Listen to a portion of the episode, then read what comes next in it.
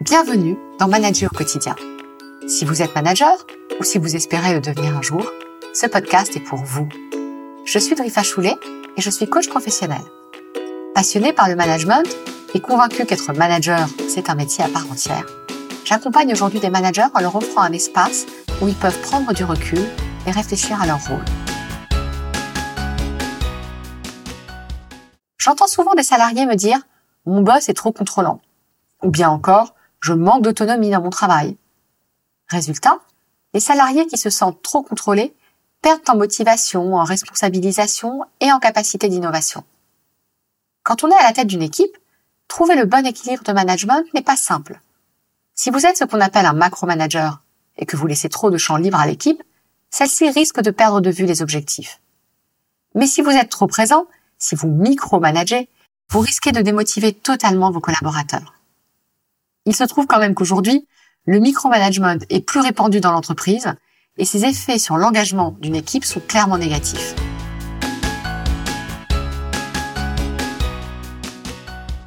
Mais pourquoi le micromanagement est-il si répandu?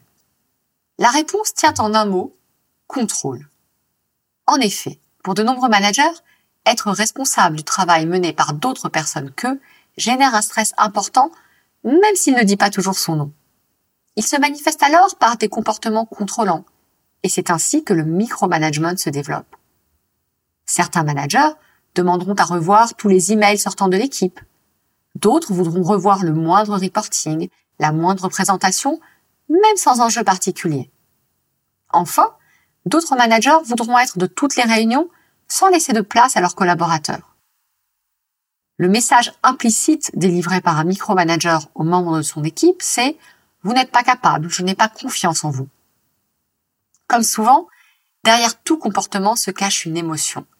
Ici, la peur du manager, soit de perdre en visibilité par rapport à ses propres boss, ou tout simplement la peur de la sanction si les objectifs ne sont pas atteints ou si des erreurs sont commises. Alors que faire pour surmonter cette peur et cesser d'être un manager hyper contrôlant? C'est ici que le concept de macro-management entre en piste. Je vous propose de l'explorer ensemble et de vous donner quelques clés qui vous permettront de l'expérimenter.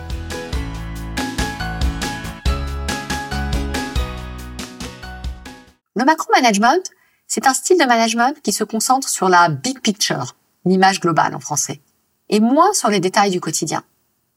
Le macro-manager donnera la priorité à la vision plutôt qu'à la production. Voici comment un macro-manager gérera l'atteinte des objectifs assignés à son équipe.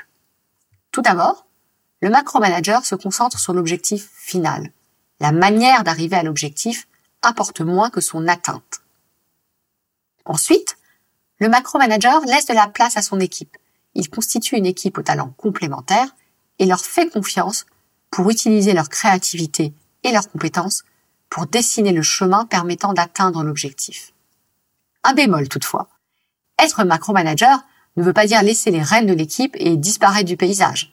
Le manager reste disponible pour guider ses collaborateurs selon leurs besoins, sans leur apporter de solutions, mais en les aidant par exemple à explorer d'autres alternatives.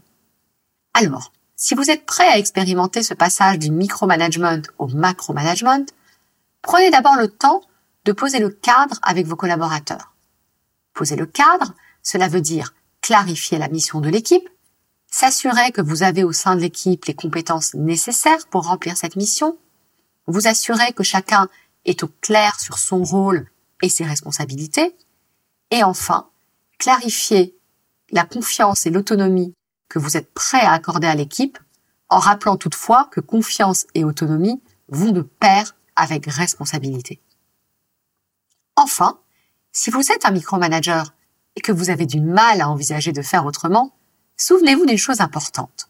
Le contrôle importe moins que l'influence. Je vous invite donc à travailler sur l'influence que vous insufflez à l'équipe à travers vos messages et vos comportements et qui pourront illustrer la vision que vous portez pour l'équipe, plutôt que le contrôle qui enverra un message moins engageant pour le collectif et les individus.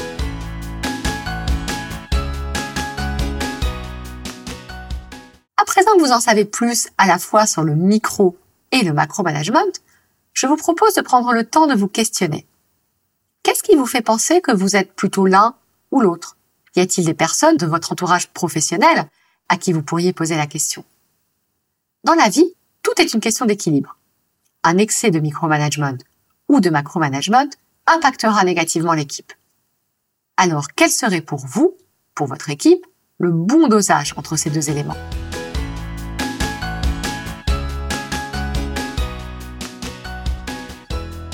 Voilà, nous arrivons au bout de ce nouvel épisode de Manager au quotidien.